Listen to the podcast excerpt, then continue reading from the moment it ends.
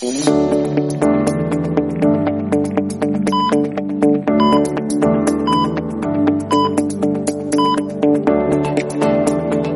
onda mucha? Bienvenidos nuevamente a Tu Salud. Estamos aquí nuevamente con el Carlos y con el Chato. Hola, ¿qué tal? Saludos y bienvenidos. Hola a todos, ¿cómo están? Un gusto tenerlos de nuevo acá en este programa. Hoy en un nuevo episodio aquí a Tu Salud, donde vamos a estar hablando de algo muy importante y de algo que prácticamente se vuelve en un tercio de nuestra vida. Entonces vamos a hablar el día de hoy del insomnio y de cómo puede afectar a nuestro sueño eh, durante todos los días. Entonces, todos hemos escuchado insomnio. Yo creo que si a todas las personas les preguntamos qué piensan que es el insomnio, la mayoría nos diría es, es dormir mal, es no dormir, pero realmente hay muchas cosas que están detrás de esto y precisamente de eso es lo que queremos hablar el día de hoy. Queremos que ustedes puedan tener cierta información acerca de cómo podemos vencerlo en caso que lo tengamos, qué cosas nos pueden llevar a tenerlo y sobre todo si hay una manera adecuada de tratarlo. Entonces, muchas de ustedes eh, que han escuchado el insomnio o, o qué me podrían decir del insomnio. Va, yo creo que... Bueno, creo que en lo, como, médicos el insomnio, primero reconocer que es un síntoma, es decir, es una manifestación de una condición extra que el paciente ya tiene. Y desde la perspectiva médica, pues reconocer que es un síntoma extremadamente común, eh, por el cual pues la mayoría de, de pacientes, por lo menos eh, nosotros los internistas que manejamos adultos, la mayoría de pacientes que atendemos en la práctica eh, privada o en la consulta externa, pues van a buscar una asesoría médica por, por este tipo de problema. Ahora algunos, algunos datos reportan pues que incluso es el síntoma por el cual los pacientes más nos consultan.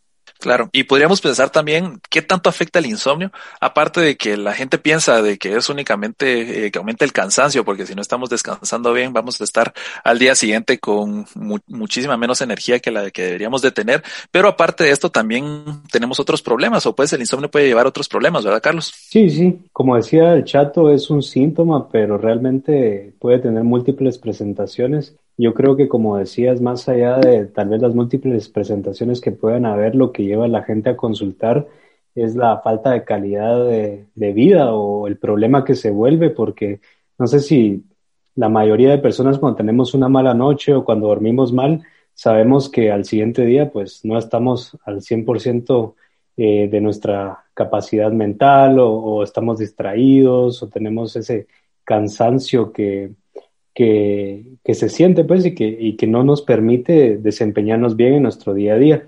Y algunos de, de los síntomas que se pueden eh, interpretar o que pueden ser sospecha de que alguien está teniendo insomnio, pues puede ser problemas al, al quedarse dormido o por o mantenerse dormido ya cuando uno se ha quedado dormido, sentirse cansado durante el día, eh, olvidar las cosas o tener problemas para pensar claramente, estar de mal humor, ansioso, irritable o deprimido y tal vez tener menos energía o interés en las cosas que normalmente no, nos interesan y que pues por una mala noche de sueño puede ser la causa de, todas estas cosas.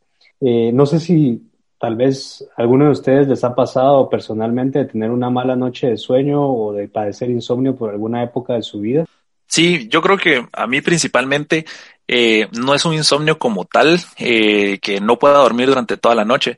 A mí, en mi caso, me sucede muy a menudo que llegan la medianoche y muchas veces no, no tengo sueño. Entonces, busco por algo que hacer, alguna película que ver, eh, me pongo a ver el celular hasta que de verdad siento esas, eh, esas ganas de dormir. Y pues esto realmente eh, hace que al día siguiente pues no me sienta tan activo como debería. Paso bostezando durante toda la mañana, eh, probablemente no sea tan productivo en las horas laborales. Espero que no me escuche mi jefe, pero es muy probable que, que, que esto me llegue a suceder. Entonces, sí, definitivamente eh, es muy, muy distinto un día en el cual tuve un, un sueño adecuado la noche anterior a un día en el cual eh, pues tuve esta, esta presentación distinta del insomnio. Sí, y algo que siento, yo personalmente yo no, casi no experimento eh, insomnio, la verdad, es, es, es, muy poco frecuente, al contrario, yo no, soy un poco... Conozco, del... dormilón, soy más del otro lado, soy más dormilón y la carrera creo que me lo, me lo puso más de manifiesto porque si algo nos caracteriza a los médicos es la falta, la falta de sueño, la depravación de sueño que sufrimos durante toda la carrera. Pero eh, cuando sí he tenido episodios de insomnio, creo que algo que, que me pasa y, y, que le pasa mucho en general a las personas es que es, es, esa misma preocupación que se acumula durante el día de saber que durante la noche no, no se va a dormir bien o no se va a descansar bien. En mi caso, pues yo sí identifiqué rápidamente que esa eh, se vuelve un círculo vicioso. O sea, mientras menos o más se te dificulta dormir en la noche, más te preocupas durante el día, durante la tarde y sobre todo en el momento cuando ya vas a dormir, te sentís incluso más preocupado y esa misma preocupación no te deja dormir. Entonces es una, es una sensación bien fea. Claro. A mí también, para mencionar, unas de las causas, aparte de, de las causas que hemos tenido, aparte de, de, de, esto que hemos estado platicando, a mí me ha pasado muchas veces al momento de que estoy tratando de quedarme dormido, que solo la idea de que ya debería estar durmiendo para el día siguiente estar, estar despierto, pues hace de que entre precisamente en este eh, círculo vicioso y no, y tenga esta como ansiedad y, y el pensamiento de, de no poderme quedar dormido me, me moleste y pues me produzca eh, todavía más insomnio y, alargue todavía más el momento en el que me voy a dormir. Entonces esto creo que también es, es importante mencionarlo, que esa misma idea de, de no poder dormir también eh, afecta. Sí, yo creo que tocaste un punto muy importante y es que ahí empezamos a ver un poco de las causas. Obviamente el, insomnio es un síntoma que se puede presentar de múltiples maneras, pero sí hay distintas causas o raíces que pueden estar provocando este insomnio. Algunas de las más comunes, como mencionabas, es eh, la ansiedad eh, o incluso la depresión, o sea, síntomas o presentaciones clínicas que tienen que ver con enfermedades eh, relacionadas a, a, nuestro comportamiento. Y es que cuando estamos muy ansiosos, estamos con un pensamiento que no nos deja conciliar el sueño y estamos atentos a, bueno, nos vamos a levantar mañana a las 5 de la mañana, 6 de la mañana, ¿qué hago si no me despierto, si el despertador no suena, si no lo escucho? Y, y, eso pues da vueltas en nuestra cabeza y al final eh, terminamos más atentos o más eh, alerta antes de irnos a dormir que incluso un par de horas antes de, de, que ya nos sentíamos un poco con sueño. El típico pensamiento este de ya solo me quedan tres horas para dormir, ya solo voy a dormir dos horas, ya solo voy a dormir una hora. Eso termina haciendo muchísimo más daño que el, que el mismo desvelo. ¿Verdad? sí, es cierto, es cierto, ya solo el ver el reloj te hace, te hace más daño de lo que, de lo que verías. Sí, y en lo personal, justo antes de, de grabar este episodio le comentaba a mi esposa que, que um, íbamos a grabar sobre el insomnio y me dice, bueno, vos en eso sos, sos un experto porque sí, la verdad es que por mi forma de ser y por mi personalidad soy una, una persona muy ansiosa. Y, y, cuando llega la noche pues duermo poco porque paso ansioso en, en, tema de tengo que hacer antes de irme a acostar, entonces trato de dejarlo terminado todo, todo antes de irme a acostar y paso enfrente de la computadora. Y esas son algunas de las causas que vamos a mencionar en el siguiente segmento Vamos a hablar un poco más de las causas, como, por ejemplo los hábitos que tenemos antes de irnos a dormir, que juegan un rol muy importante. También les voy a mencionar algunos de esos otros hábitos que después me di cuenta que eran los que perjudicaban mi sueño y que a raíz de identificar esos, esas raíces pude después mejorar mi calidad de sueño. Hombre, perfecto. Entonces, démosle paso al siguiente segmento donde vamos a estar hablando de qué podemos hacer para mejorar el insomnio y vamos a identificar las causas que lo pueden estar provocando. Quédense con nosotros en A Tu Salud.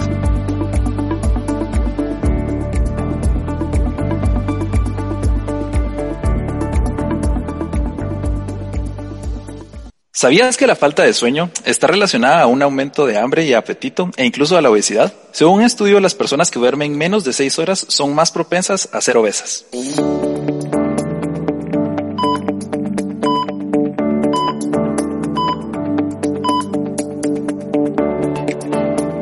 Bienvenidos mucha, continuamos acá platicando sobre el tema de hoy, insomnio.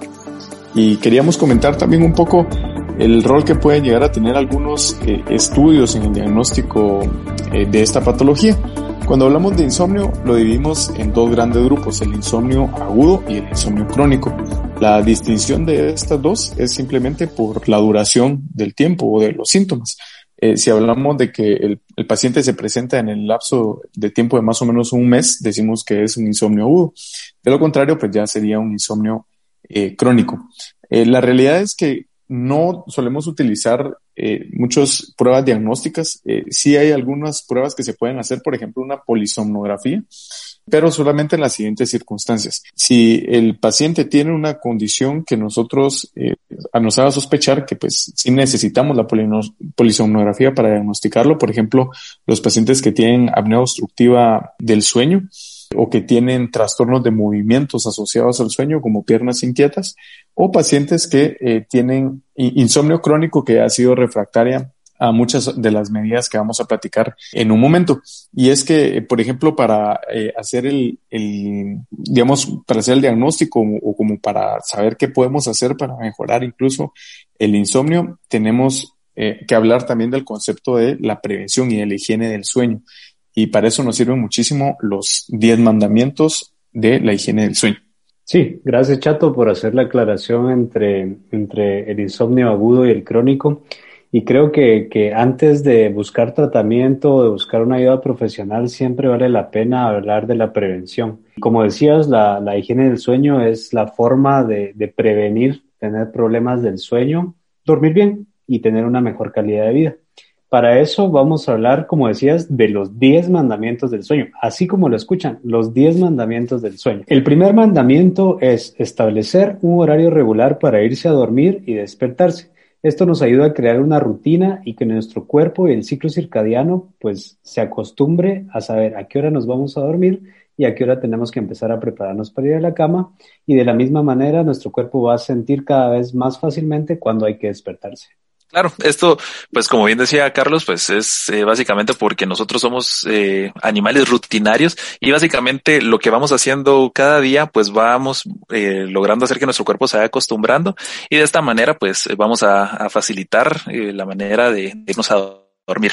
Nuestro segundo mandamiento sería eh, si alguna persona tiene la costumbre de tomar siestas, como es mi caso, no pasar más de 45 minutos en una siesta durante el día. Entonces, esto nos va a ayudar a no eh, sobre exceder el tiempo de siesta, lo cual podría restarnos minutos de sueño ya durante la noche. Y va muy en línea también esto con las expectativas del sueño, creo, porque eh, nos pasa mucho en la práctica clínica que las personas nos consultan porque no pueden dormir bien en la noche y le dan las 12, la 1 de la mañana eh, tratando de dormir, pero luego resulta que se durmieron dos o tres horas en la tarde. Entonces, eh, la, expectativa del sueño no puede ser, digamos, eh, dormir 10, 11 horas eh, al día, ¿verdad? Entonces, creo que entra también dentro de un aspecto importante que tenemos que considerar antes de consultar, ¿verdad? Hacer reflejar sobre eso en, nuestro, en nuestra rutina diaria.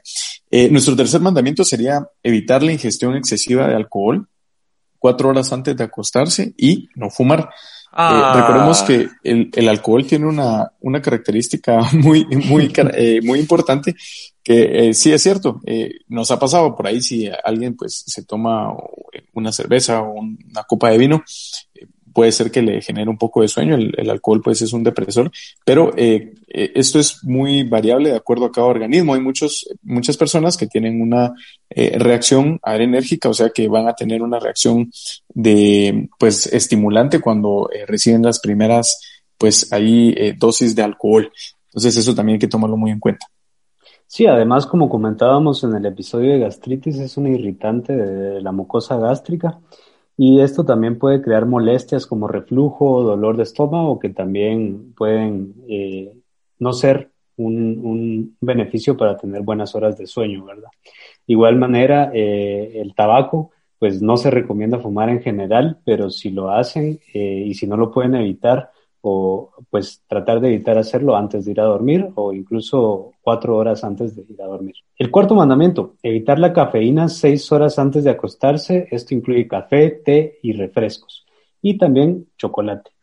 Estas sustancias pues son estimulantes y, y nos ayudan a mantenernos despiertos. Yo soy en lo personal una persona que ama el café y que se toma dos, tres tazas por la mañana y por la tarde también un par de tazas más. Este fue uno de los hábitos que tuve que mejorar para poder eh, pues tener una mejor calidad del sueño. Y eh, en mi experiencia personal les puedo decir que les va a mejorar bastante. Si usted tiene problemas para conciliar el sueño, pues evitar estas sustancias. Antes de irse a dormir les va a dar una paz y una tranquilidad antes de irse a dormir en comparación que si tomaran café u otros estimulantes. También hay que recordar de que cada persona y cada caso siempre va a ser distinto. Hay personas que nos pueden decir, hey, yo me, yo de hecho tomo café para poder dormir o yo me tomo un té siempre para poder dormir. Y esto pues eh, depende de cada persona y de cada sensibilidad. Eh, cada quien vamos a ser eh, sensibles y, vamos a aguantar distintas exposiciones, ya sea a un café, a un té o a estos eh, distintas bebidas que nos pueden quitar un poco la molestia del sueño.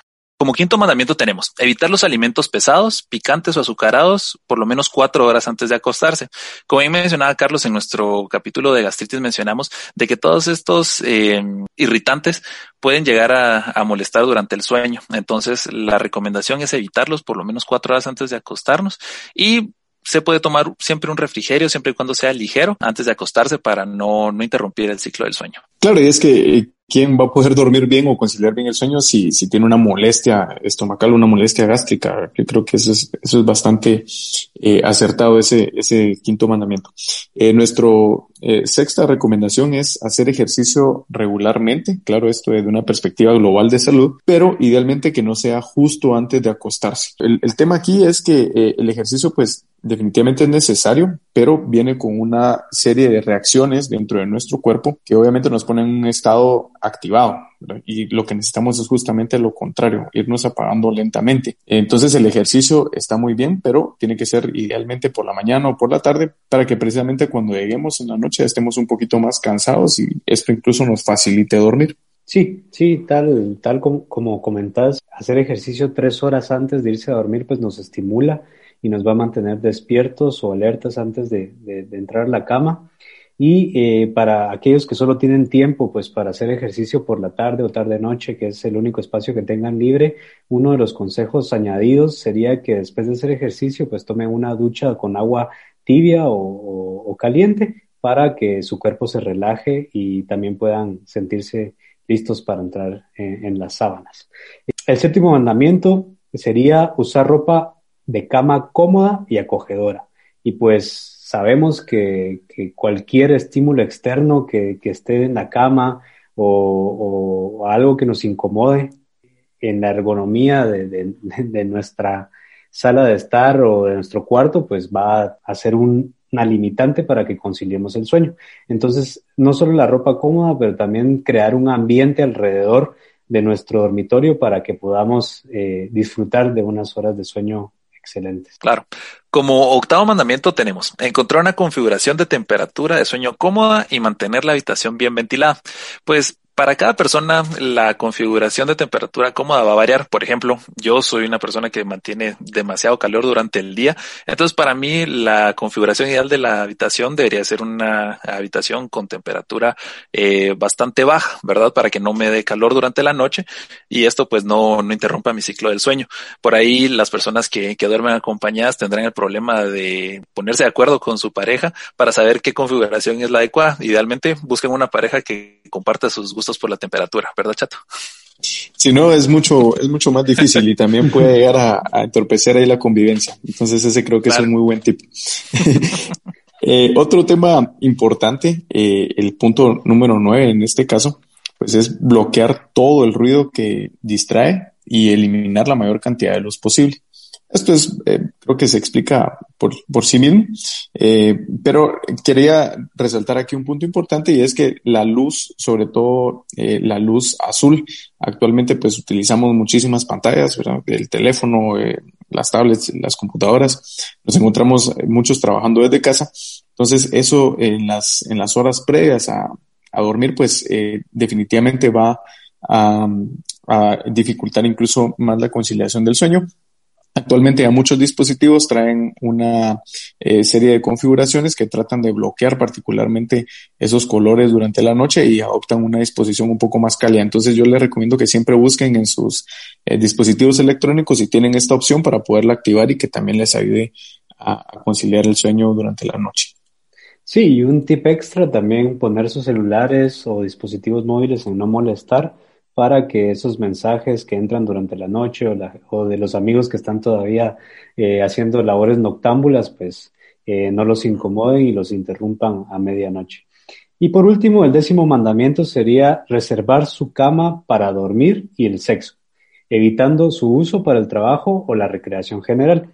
Pues dos de las mejores actividades del mundo en la cama, pues las podemos reservar, pero si usted va a estar solo viendo televisión o leyendo un libro, pues escoja otro ambiente, un sillón, una silla, el jardín o al, al aire libre para que su cuerpo se acostumbre que cuando usted está en la cama, pues es listo para dormir o para la acción, ¿verdad? Y aquí recordamos también lo que decíamos de que el hombre es, es un animal rutinario. Básicamente vamos a acostumbrar nuestro cuerpo de que vamos a utilizar la cama únicamente para estas dos actividades, las cuales vamos a disfrutar muchísimo más si logramos mantener eh, la cama exclusivamente solo para eso. Entonces con esto veamos eh, al final de nuestro segundo segmento.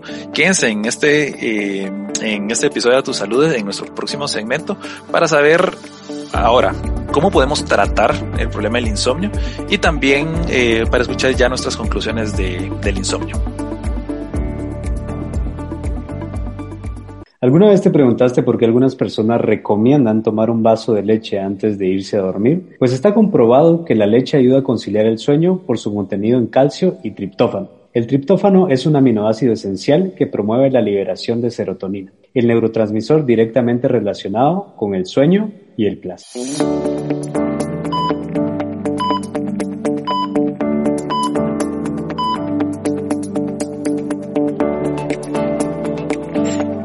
Bueno, mucha y como lo prometido es deuda, estamos aquí en el tercer segmento de A Tu Salud, listos para platicar entonces acerca del tratamiento para el insomnio.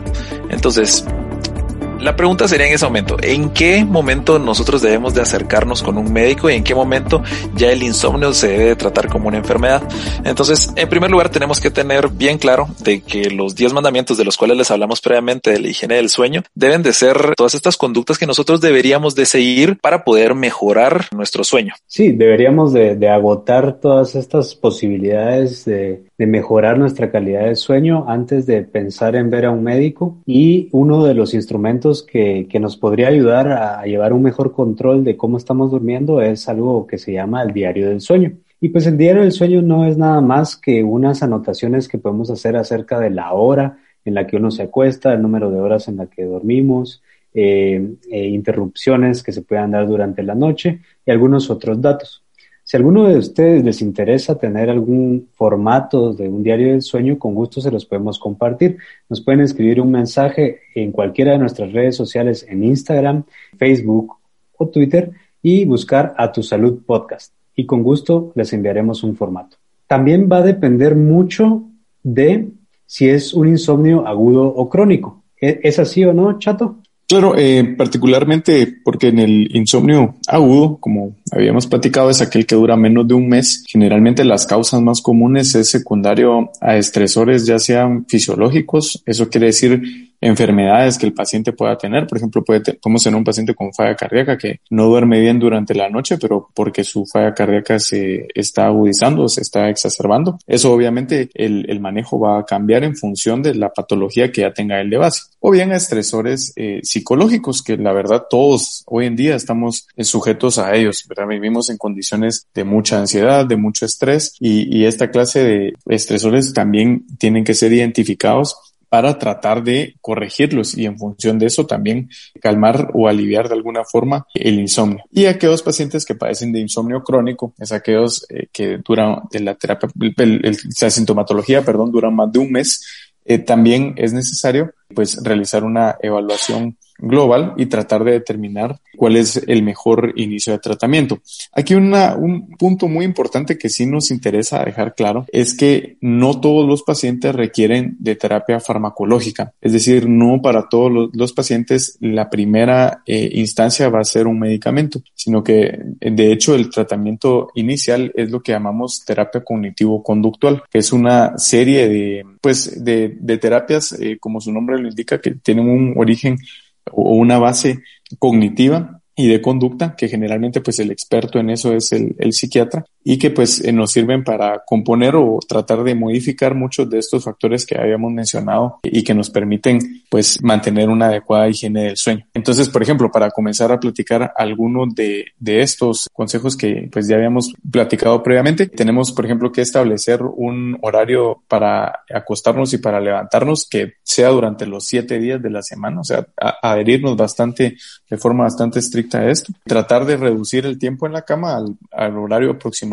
total de horas que esperamos dormir, ¿verdad? Eso nos va a dar también pues una, una herramienta más para tratar de combatir el insomnio. Y las demás pues consejos que hemos platicado sobre la, la higiene del sueño que también pues son extremadamente importantes. Yo quiero o me gustaría resaltar que para las personas que identifiquen que, que la ansiedad o la depresión es lo que está causando su insomnio, pues busquen también eh, una forma de encontrar un especialista en salud mental eh, para que podamos tratar esa ansiedad o, esa, o esas preocupaciones que tenemos.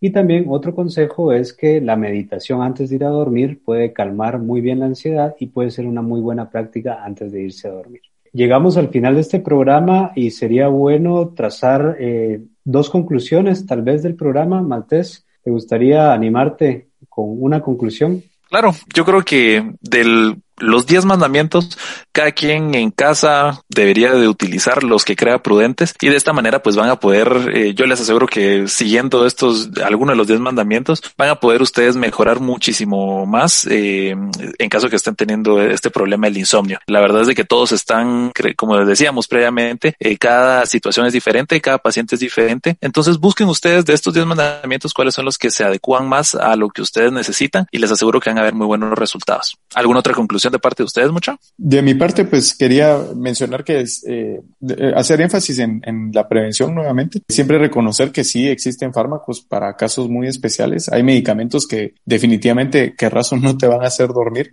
Eso, eso lo sabemos y lo conocemos. Pero esa no es la respuesta todo el tiempo, ¿verdad? Yo creo que no podemos buscar todas las soluciones siempre en una, en una pastilla porque no, eh, no estamos tratando la condición de base. Entonces, si hay estresores psiquiátricos, psicológicos o, fisiológicos, hay que tratar de, de, pues, atacar esos primero. Sí, y tal vez yo no quiero eh, añadir una nueva conclusión, pero sí recalcar un punto que tocaste ahorita, y es que si usted ya tiene insomnio y está siendo tratado por un médico, y con medicamento, pero ese medicamento de la misma forma está haciendo que usted pase un día de cansancio, dificultad para pensar o de realizar sus actividades, pues hay que buscar una alternativa y es también modificando esos hábitos que ya mencionamos de la higiene del sueño. Y pues con eso queremos cerrar este programa, agradecerles a los que llegaron hasta el final y escucharlos y a los que no, esperamos que nos acompañen en otro programa. Ya saben que nos pueden buscar en nuestras redes sociales. Fue un gusto estar aquí con ustedes. Felices sueños a todos.